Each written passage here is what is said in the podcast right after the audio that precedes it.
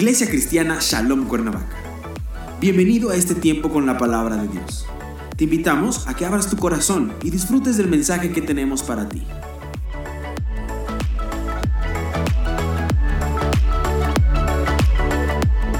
Bienvenidos, qué bueno que están aquí para alabar, para bendecir el nombre del Señor y también para tomar un tiempo para leer su palabra, para meditar en ella y para buscar instrucción para la vida, para la vida diaria. Entonces, gracias a Dios por su vida. Abra su Biblia en el Evangelio de Marcos, en el capítulo 11. Evangelio de Marcos, capítulo 11. Como todos ustedes saben, bueno, y los que no les recordamos, estamos para iniciar la Semana Santa, la Semana Mayor, la Semana de la Pasión, como quiera que usted la conozca. ¿Sí? Es una semana muy importante para la cristiandad.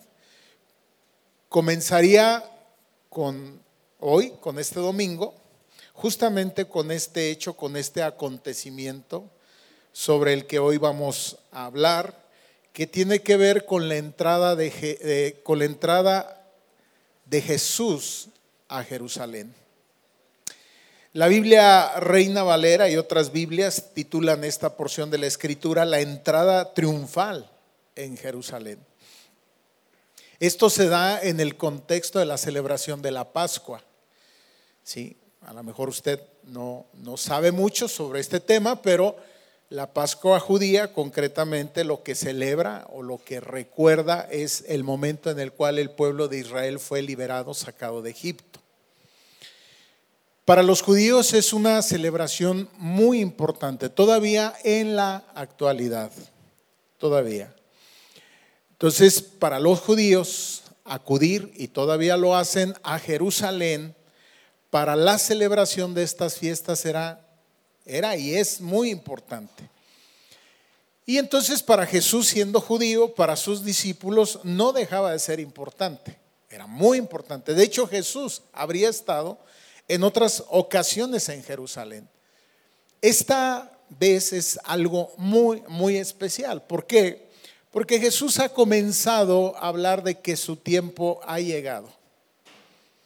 Y él ha comenzado a decirles a sus discípulos las cosas que van a acontecer ahí en Jerusalén. Ustedes saben, los discípulos se entristecen, se resisten, no están contentos con esto que Jesús está diciendo, pero ha llegado, ha llegado el momento en el cual Jesús será traicionado, será entregado a las autoridades, será juzgado de una manera injusta será sentenciado a muerte por una muerte terrible, ¿no? Guardada para los criminales, para los peores criminales. Morirá, será puesto en un sepulcro, pero al tercer día él resucitará. Y eso es lo que nosotros como cristianos celebramos o recordamos en esta semana. El jueves vamos a tener una un culto especial acá a las 7 de la tarde. El Ministerio Juvenil ha preparado algo muy especial. El viernes tendremos, recordaremos las últimas palabras de Jesús desde la cruz.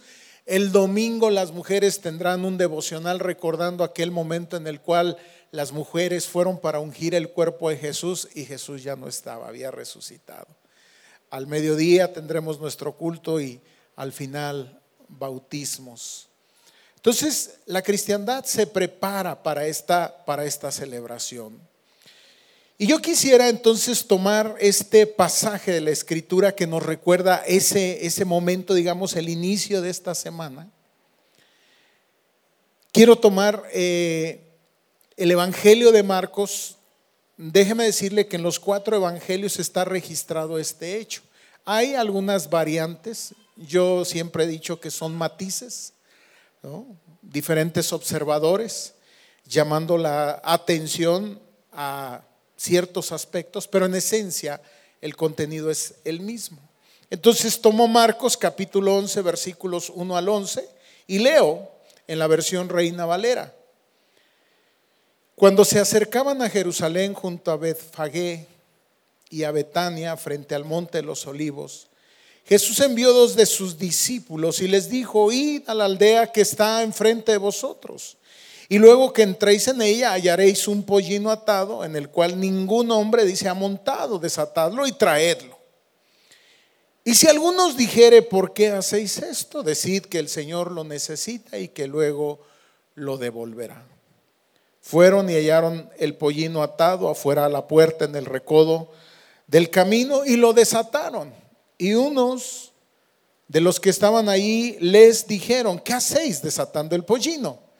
Entonces ellos, ellos entonces les dijeron como Jesús había mandado y los dejaron.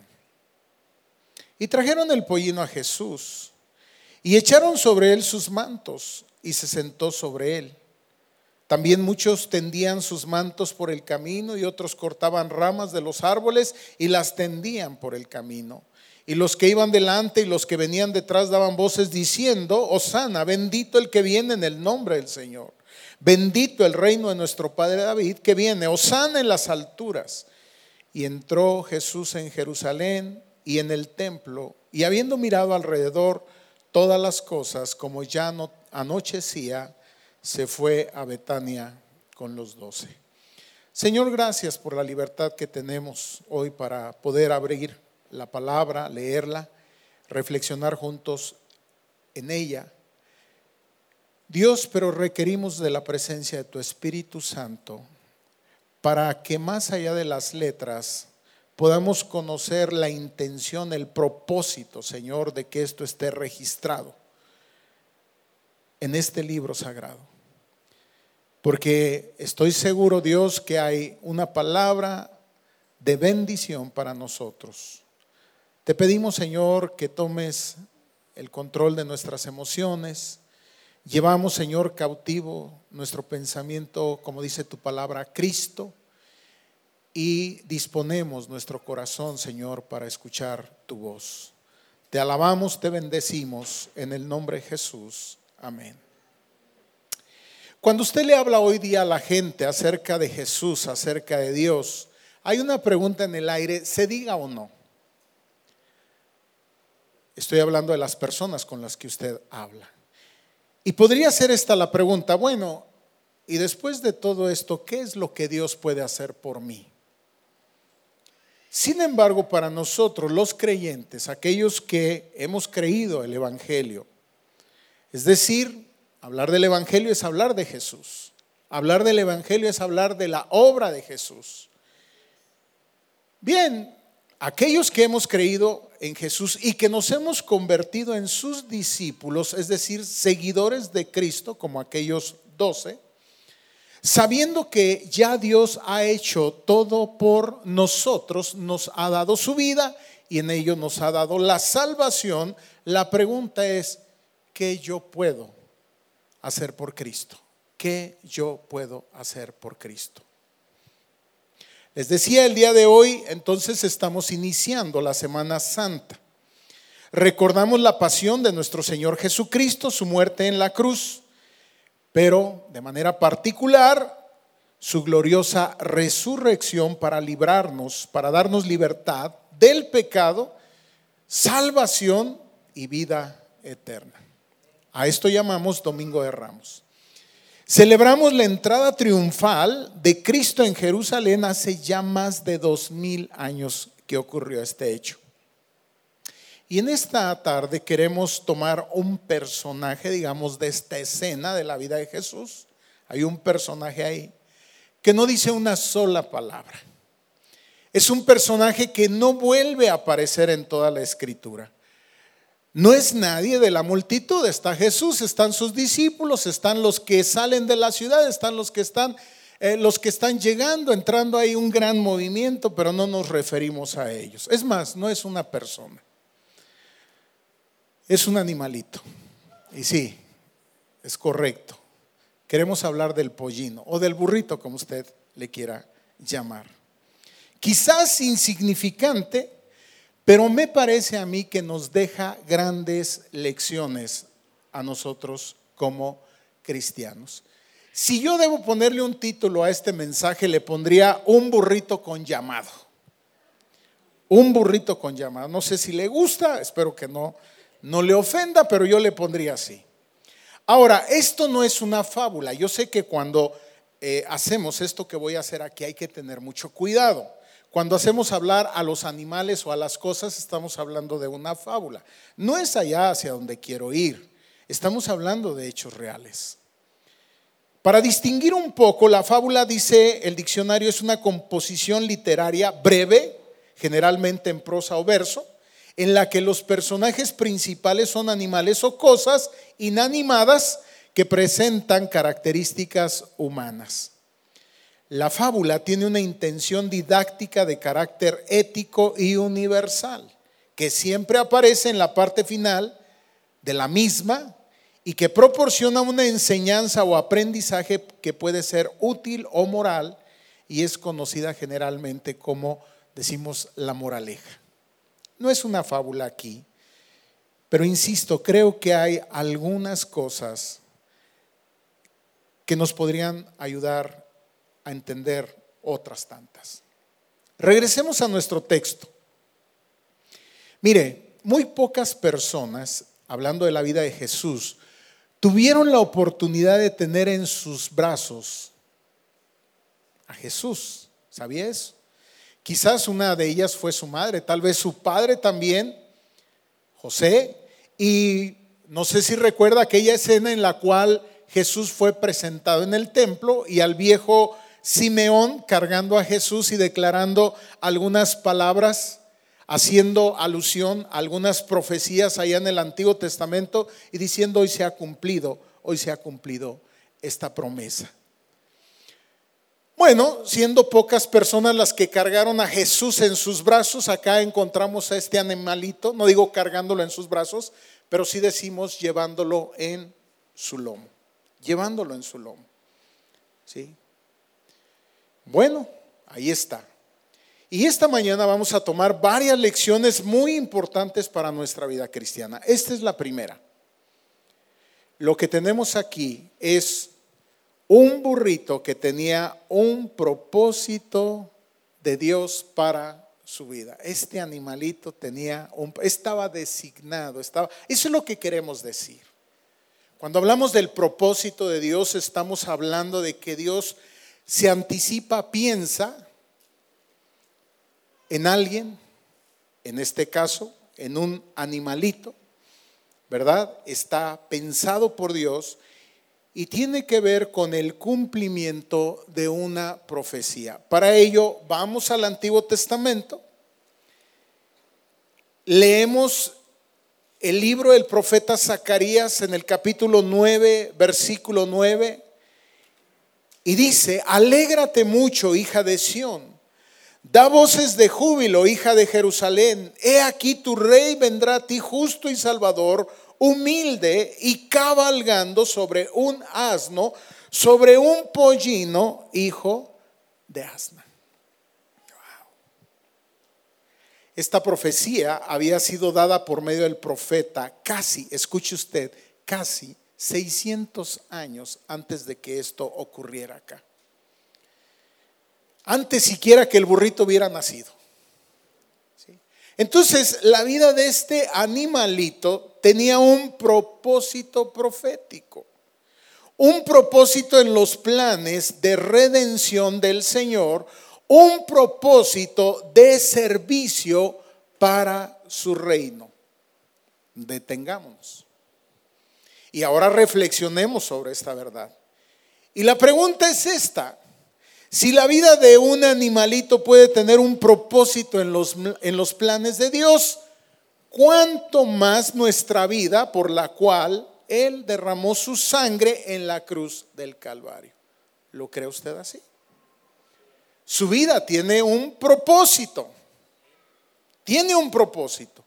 Cada uno de nosotros tenemos un propósito de Dios en nuestra vida.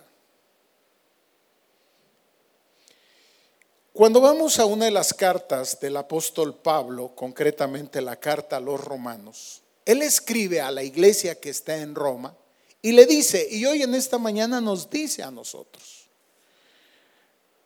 Capítulo 12, versículo 6 al 8. De manera que teniendo diferentes dones, según la gracia que nos es dada, si el de profecía, úsese conforme a la medida de la fe. O si el de servicio, en servir. O el que enseña en la enseñanza, el que exhorta en la exhortación, el que reparte con liberalidad, el que preside con solicitud, el que hace misericordia con alegría. Mire, a través de la fe en Jesús, nosotros hemos sido insertados en su pueblo, hemos sido insertados en su cuerpo, que es la iglesia, y habiendo recibido nosotros la salvación, también hemos recibido el Espíritu Santo. De esto les hablaron a los varones el viernes. Y una de las primeras cosas que hace el Espíritu Santo es viene y sella nuestra vida. Otra de las cosas que hace viene el Espíritu Santo y da testimonio a nuestro espíritu de que somos hijos de Dios. Pero otra de las cosas que hace el Espíritu Santo nos da capacidad para vivir la vida de seguimiento a Cristo.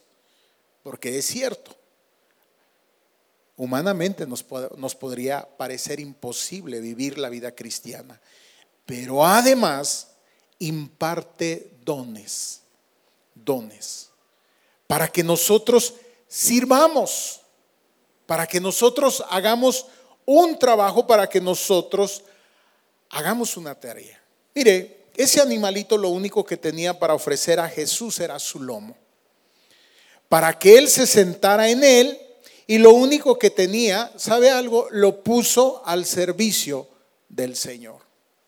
Yo te pregunto, ¿qué tienes? Alguien puede decir es que yo no tengo acá nada. No, déjame decirte algo. Dios mismo te ha dado algo para que le sirvas a Él. ¿Qué tienes? ¿Qué don tienes? Tienes el don de la predicación. Hay gente que asocia ese don con la persona que está acá, como ahora yo. Entonces abre la escritura y entonces presenta el mensaje. No, la predicación tiene que ver con la proclamación del Evangelio. Y Pablo dice en una de sus cartas que somos cartas abiertas delante de los hombres. ¿Qué quiere decir? Que no solamente se predica con la palabra, sino se puede predicar con la vida misma. Es decir, nuestra vida debería de ser una predicación, un mensaje, una proclama del Evangelio y del reino que ha llegado. Eso debería de ser nuestra vida. Entonces, ¿qué estamos haciendo? ¿Tienes el don del servicio? Mire, todos somos llamados a servir. Jesús mismo dijo a sus discípulos, yo estoy acá como el que sirve y quiero que ustedes hagan lo que me han visto hacer, ni más ni menos. Es un llamado al servicio, pero hay de manera particular personas que tienen el don del servicio e inmediatamente se les identifica. Cualquier necesidad buscan responder a ella. ¿Tienes el don de la enseñanza? Todos leemos el texto. Algunos lo entendemos, algunos tenemos dificultad para, para, entenderlo. Hay personas que Dios ha dado una capacidad particular, el Espíritu ha dado una capacidad para entenderlo, para analizarlo, para discernirlo y para exponerlo. A veces de una manera muy sencilla. ¿Tienes el don de la exhortación? La Biblia llama a que todos nos exhortemos unos a otros, pero hay gente en particular que cuando exhorta lastima.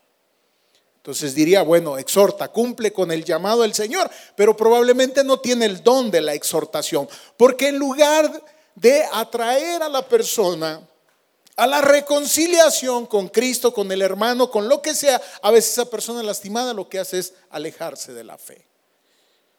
Tienes el don de dar, todos somos llamados a dar, pero hay gente que da, diría yo, con singular alegría. Ese es su don. Ve una necesidad y responde a ella. Es un don del Espíritu. Tienes el don de organizar. Mire usted, llegamos acá y vemos los carros organizados, ordenados, vemos las sillas dispuestas. ¿Sabe que alguien hace ese trabajo? ¿Y sabe que necesitamos más personas que se integren en esto? ¿Tienes el don de hacer misericordia? Es cierto, todos somos llamados a la compasión, pero hay gente igual que de manera particular entiende que cada necesidad humana es un campo de misión cristiana y responde desde ahí. Entonces Dios ha puesto algo en ti para que le sirvas. ¿Qué es lo que tenía este animalito? Tenía su lomo. ¿Y qué fue lo que hizo? Lo dispuso. ¿Para qué? Para que el Señor montara sobre él, llegara a Jerusalén, y déjeme ponerlo así, para que el reino de Dios avanzara en su propósito. ¿Para qué entonces Dios nos da dones? ¿Y para qué espera nuestro servicio? Para que el reino de Dios avance en su cumplimiento. Somos llamados a eso. He platicado algunas veces la anécdota aquella del burrito que habiendo vivido esta experiencia regresó a casa y a papá burro y a mamá burra les platicó esta experiencia y dijo, entré a Jerusalén y todo el mundo se postraba delante de mí. No dando crédito, dijo, bueno, siguiente día acompáñenme y ustedes lo verán, constatarán. Regresaron y no ocurrió nada. La moraleja aquí sí es una fábula, la moraleja es que no era el burro como tal, era a quien el burro cargaba en su lomo, a quien la gente, las multitudes proclamaban como el Mesías. Y también escuché una anécdota, también la he contado aquí, de Marcos Witt, que en una ocasión, hablando con su amigo, Danilo Montero, le decía, oye Marcos, cuando ellos iniciaban en este ministerio de la música, decía, oye, ¿tú crees que realmente Dios haga algo con nosotros? O sea, ¿tú crees? Es que somos unos burros. Y le dijo Marcos, bueno, mira, yo lo único que recuerdo es cuando Sansón tomó una quijada de burro y mató no sé a cuántos filisteos. Ni era Sansón ni era la quijada, era el poder, era la unción obrando a través de Sansón y a través de la quijada. Y si Dios hizo eso con una quijada de burro, ¿qué no hará con el burro completo? Dijo. Así es de que si Dios hace eso con un animalito, ¿qué no podrá hacer con nosotros? Hacer que el reino avance. Él quiere que el reino avance, que la iglesia sea edificada. Segunda lección. Escuche usted bien esto. A ese burrito lo necesitaba el Señor. Eso leemos en Marcos 11:3. Cuando lleguen, si la gente les pregunta a dónde llevan ese animal, ustedes solamente digan, el Señor lo necesita. Hay algo particular en esto. En todo el Evangelio podemos notar que nuestro Señor Jesucristo siempre usó cosas prestadas siendo el dueño de todo. Siempre usó cosas prestadas. Cuando estaba predicando junto al mar de Galilea, recordará, la gente se amontonaba. ¿Qué hizo él? Pidió una barca, ¿se acuerdan? Subió a la barca, era prestada. Pidió que la alejaran para desde ahí exponer la palabra. Cuando se reunió para tener una última cena con sus discípulos, celebrar la Pascua en este contexto que estamos hablando. ¿Se acuerdan lo que hizo? Pedir un aposento que era el aposento, parece ser que era un lugar por ahí en las casas alto, un cuartito, y ahí pidió prestado para celebrar, tener la última cena con sus discípulos. Bueno, usted recordará cuando murió y fue sepultado, no lo hizo en una tumba de su propiedad, tuvieron que prestarle una tumba al Señor. Interesante esto, muy interesante. Le tuvieron que prestar una tumba. Bueno, por tres días fue lo bueno, porque al tercer día resucitó. Entonces, ¿qué es lo que aprendemos? Que el Señor no tomará nada de nuestra vida por la fuerza, aunque todo de nuestra vida le pertenezca, pero no lo va a tomar nada por la fuerza. Él espera que cedamos lo que Él nos está pidiendo, no por obligación. Acá no podemos obligar a nadie. No es por obligación, es simple y sencillamente por amor. Él espera que todos los dones de los que hemos hablado, que Él mismo nos ha dado, cualesquiera que sean, se los ofrezcamos por amor a Él y lo hagamos voluntariamente. Y lo, lo hagamos cuando escuchemos la voz del Señor diciendo, lo necesito. Imagínense que tuviéramos ese oído. El Señor me lo está pidiendo, el Señor lo necesita. Y que entonces nosotros lo pudiéramos ofrecer. Dios necesita tus dones. ¿Cuál es la tercera lección? Y ponga atención a esto, porque el asunto se pone bueno. Para que el Señor pudiera utilizar al burrito, tuvieron que desatarlo primero. Les dice el Señor, van a ir y van a encontrar así y así un burrito. Está atado. Y, quiero ponerlo así. Quiero ponerlo y quiero enfatizarlo porque la palabra de Jesús es una palabra de autoridad y ahora van a ver a qué me refiero. Está atado, pero ¿saben algo? Desátenlo. Desátenlo y tráiganlo acá. Y reflexionábamos con los hermanos hace un momento qué interesante que Jesús a la distancia no lo desató. O no fue él y lo desató, sino es a sus discípulos a quienes pidió que lo desataran. Amados, muchos de nosotros, al igual que ese burrito, el Señor nos dice, te necesito. Es más, como de ese burrito pudo haber tenido un plan y un propósito desde antes de la fundación del mundo para nosotros. Puede decirnos, te necesito, pero no va a ocurrir nada a menos que nosotros no sigamos atados. Algunos de nosotros, como ese burrito, no nos podemos desatar. Necesitamos que sea el Señor lo haga. Entonces el burrito estaba amarrado. Y para que Jesús lo pudiera utilizar tenía que desatarlo. Y te decía, muchos de nosotros, al igual que ese burrito, el Señor no puede utilizarnos porque estamos atados a algo, aun cuando Él ya declaró que somos libres. Aunque Él ya nos hizo libres, seguimos atados a muchas cosas que no nos permiten poner nuestras vidas al servicio de los propósitos del reino de Dios. ¿A qué cosas estamos atados hoy nosotros como creyentes, como cristianos? Tres cosas. Podríamos encontrar mucho más. A veces estamos atados a la comodidad. Es decir, alcanzamos un nivel de confort. Nos sentimos bien, claro, nos han regalado la salvación, no nos ha costado nada a nosotros, es gracia. Y estamos cómodos. Y quizás como Leemos en el Proverbio 24, capítulo 24, versículo 33, un poco de sueño, cabeceando otro poco, poniendo mano sobre mano, otro poco para dormir. Mire, más fácil, aquí está muy adornado, estamos de flojos.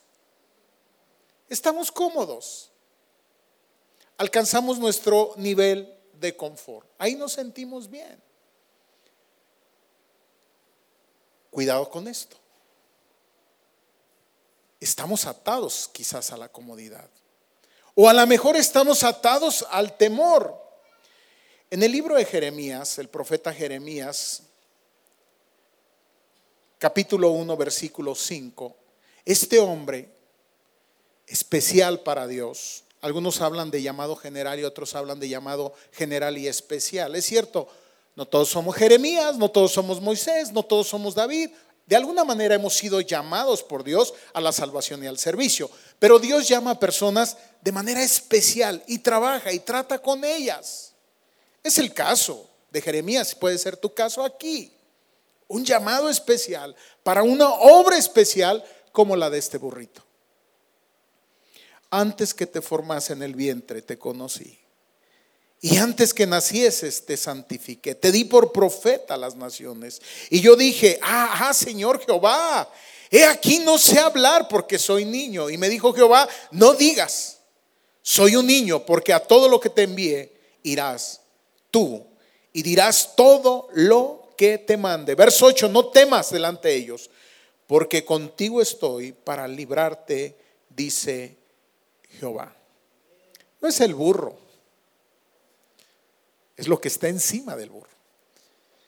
No se ofenda, por favor. Yo sé que le puede sonar muy ofensivo. ¿Qué? ¿Me estás comparando con un burro? Hoy con todos esos rollos locos que andan, ¿no? Las cuestiones místicas y demás. Hay gente que dice, no, no, no, es que yo soy tigre y hasta les... ¡Ah! Yo soy jaguar, ¡Ah! Yo soy león. Pero todavía no he escuchado a alguien que diga soy burro.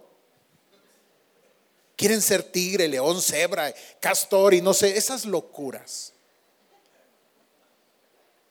Sí, porque el burro es sinónimo de humildad, usted lo sabe, de mansedumbre. O sea, hay ciertas particularidades ahí. Entonces, claro, Jeremías cuando experimenta el llamado dice, pues ¿quién soy yo? Y el Señor le dice, no, no eres tú, soy yo en ti. Entonces, estar atado al temor de no tener conocimiento suficiente de las burlas que alguien pueda hacer de mí al pasar el mensaje, de no poder cumplir con los compromisos, etcétera, etcétera, etcétera. Y también podemos estar atados al mundo. Cuando uno habla acá de mundo hay que tener cuidado con esto. Porque cuando desde acá nosotros hablamos del mundo en este sentido, en el sentido negativo, hacemos referencia a lo que llamamos sistema de maldad. Hacemos referencia a los valores que privan, a los valores reinantes que se promueven en este sistema. Y podemos quedar nosotros como cristianos atados a ello. Y la Biblia nos insiste que tengamos cuidado, que estamos en el mundo inmersos en este sistema de cosas, pero que tengamos muy mucho cuidado de no ir o no permitir que esos valores nos vayan permeando y nos vayan definiendo y poco a poco nosotros vayamos actuando como los demás. Porque entonces lo que decía al principio, nuestra prédica del Evangelio a través de nuestra vida no será efectiva y el reino de Dios no podrá avanzar en esa intención, en ese propósito. Y la gente termina, terminará diciendo, pues es lo mismo, nada más que más barato. O sea, nos verán como los demás. Y debemos tener cuidado con eso, mucho cuidado con esto. Primera de Juan capítulo 2 versículo 17 dice, y el mundo pasa y sus deseos, pero el que hace la voluntad de Dios permanece para siempre. ¿A qué podríamos estar atados como este animalito? A la comodidad, al temor, a este sistema que reina, que priva, que gobierna. La cuarta lección es esta. El burrito caminó sobre los mantos que ponían para Jesús. Los mantos no los ponían para el burrito. Los mantos los ponían para Jesús. Pero el burrito caminaba sobre esos mantos. Explícamelo, pastor, dirás. Sí, las personas tiraban sus mantos para Jesús, pero quien caminaba sobre ellos era el burrito. Y aquí hay una verdad espiritual que necesitamos comprender. Ciertamente nosotros no llevamos en el lomo a Jesús, lo llevamos en el corazón.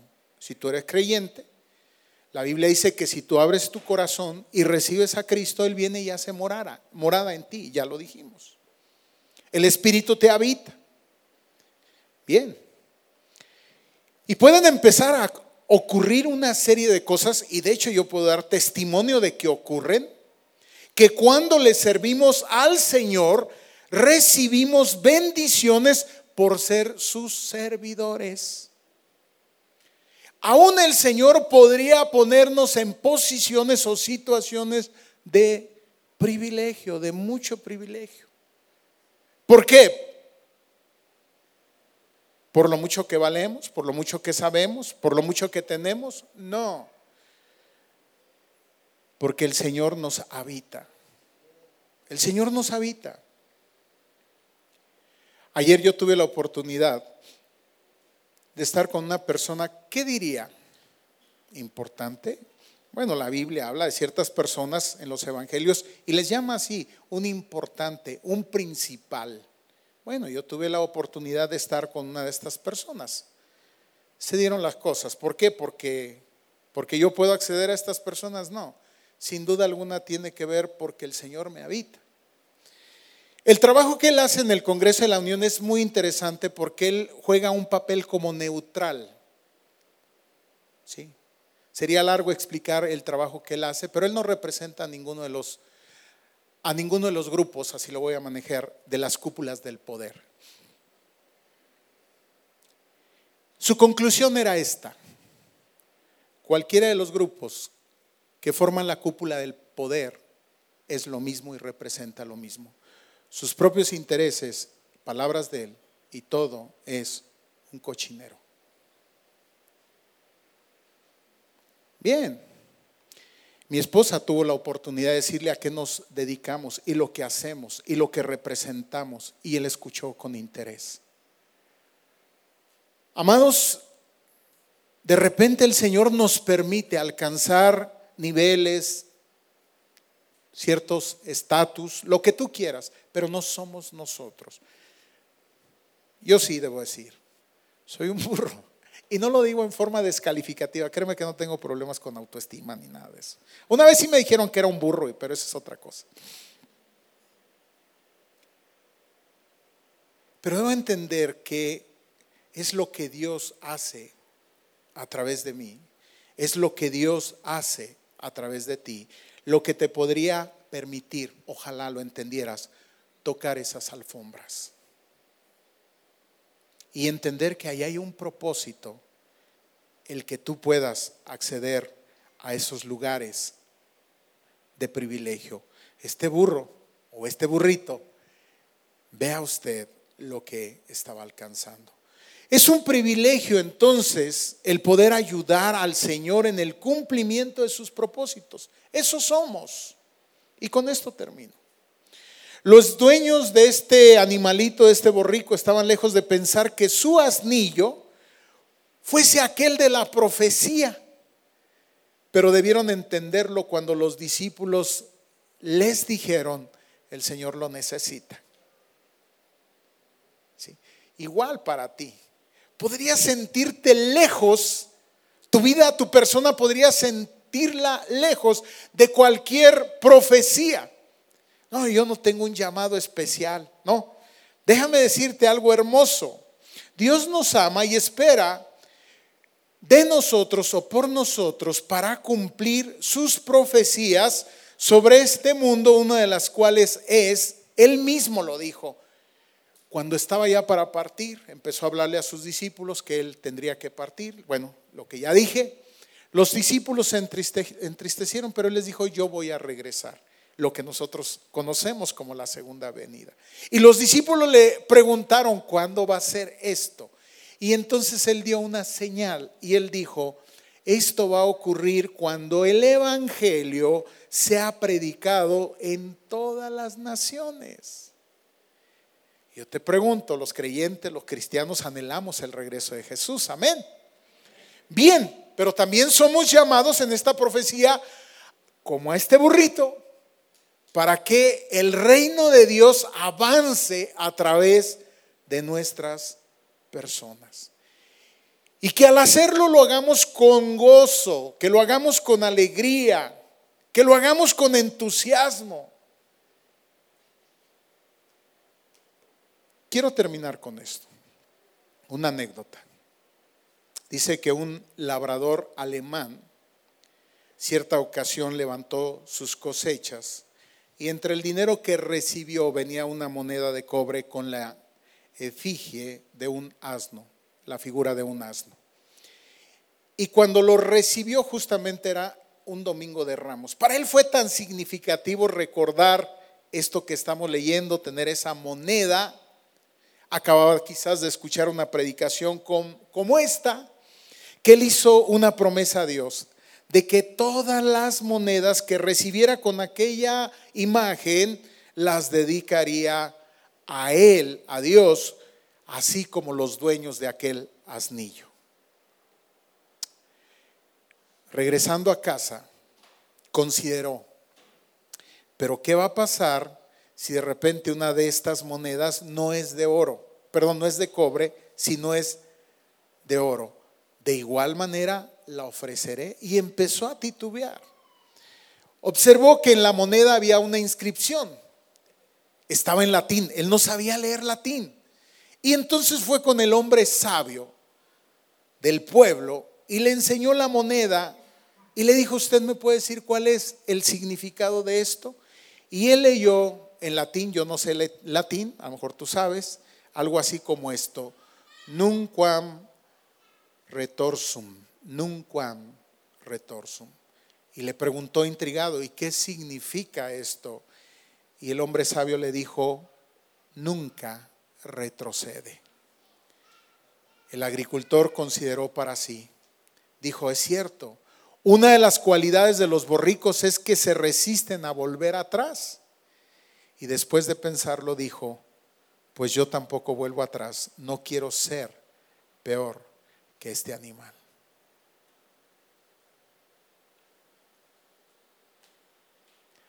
Amados, Dios espera por nosotros. En esta mañana el Señor nos dice, te necesito. Insisto, muchas veces pensamos, ¿qué Dios puede hacer por mí? Pocas veces consideramos, ¿qué yo puedo hacer por Dios? Tú puedes ser un canal de bendición para que el reino de Dios avance sobre esta tierra. Si tú no has recibido a Jesús nunca como tu Señor, como tu Salvador, Ahí comienza todo. Es cierto, primero necesitamos recibir de Él. Y lo primero que necesitamos recibir es la salvación. ¿Y cómo lo hacemos? Reconociendo nuestra condición de pecado, de miseria, abriendo nuestro corazón, aceptando por la fe su obra como salvadora, como suficiente para mi vida, pidiendo perdón al Señor. Si tú no lo has hecho, sería bueno que lo consideraras, que no, que no tardes más esa decisión. Si ya lo has hecho, entonces que consideres esto. El Señor también te necesita. Inclina tu rostro, cierra tus ojos y vamos a orar. Señor, en esta tarde te alabamos, te bendecimos, te damos gracias por cada una de las bendiciones que de parte de ti hemos recibido la vida, la salud, el trabajo, la familia. Podríamos pensar en tantas cosas, Dios, pero al leer la escritura, entendemos y consideramos que lo más grande que hemos recibido es la salvación. Gracias Jesús por tu obra. Gracias por haber entregado tu vida. Gracias Señor porque no te importó el ser traicionado. No te importó, Señor, el haber sido juzgado de esta manera. Sí, de manera injusta.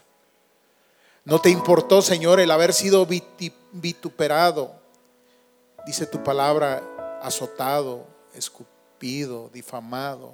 Todo el dolor que experimentaste. Haber sido llevado a la cruz. Haber derramado, Señor, tu sangre para el perdón de nuestros pecados, para darnos salvación, para darnos vida eterna. Gracias Señor. Si tú no has tomado esa decisión por Cristo, yo te animo para que lo hagas ahora. Simplemente le digas, Señor, yo te necesito. Es todo. Él se va a encargar de todo lo demás. Enviará al Espíritu Santo. Empezará a tratar con tu vida te dará la seguridad de que Él ahora está contigo. Si ya lo has hecho, quizás este es el momento para decir, Señor, gracias por la salvación. Gracias. Pero ahora también, Señor, yo entiendo que tú me necesitas. Señor, perdóname por seguir atado a tantas cosas. Hay tantas cosas a las que no digo que me ataron, digo que yo mismo me he atado. Hay tantas cosas que me impiden, Señor, responder al llamado que tú me has hecho. A creer que sí, que tú hablaste de mí. Y cuando tú dijiste, Señor, como a Jeremías, yo te concebí, yo pensé en ti, yo tengo un plan perfecto para ti. Pensar, creer, Señor, que estabas hablando de mí. Gracias, Señor porque estoy seguro que estabas hablando de mí y estabas hablando de cada uno de los que estamos aquí. Señor, gracias por declarar esa palabra. Desatadle. Y en esta hora, en el nombre de Jesús, por la sangre derramada en la cruz, por la obra, Señor, hecha, Señor, declaramos que esa palabra es para mí. Gracias por haber enviado a tus discípulos, Señor, porque en ello también nos enseñas que somos llamados para llevar este mensaje, esta declaración, Señor, a otros. Ir y anunciarles que el Señor les desata, que el Señor les hace libres, que el reino de Dios, Señor, tu reino, avance en medio de los hombres. Te alabamos, te bendecimos, te damos gracias. En el nombre de Jesús. Amén y amén. Oramos para que esta palabra sea de bendición en tu vida. Encuéntranos en nuestras redes sociales como IC Shalom o visítanos en Calzada de los Reyes 55, Cuernavaca, Morelos.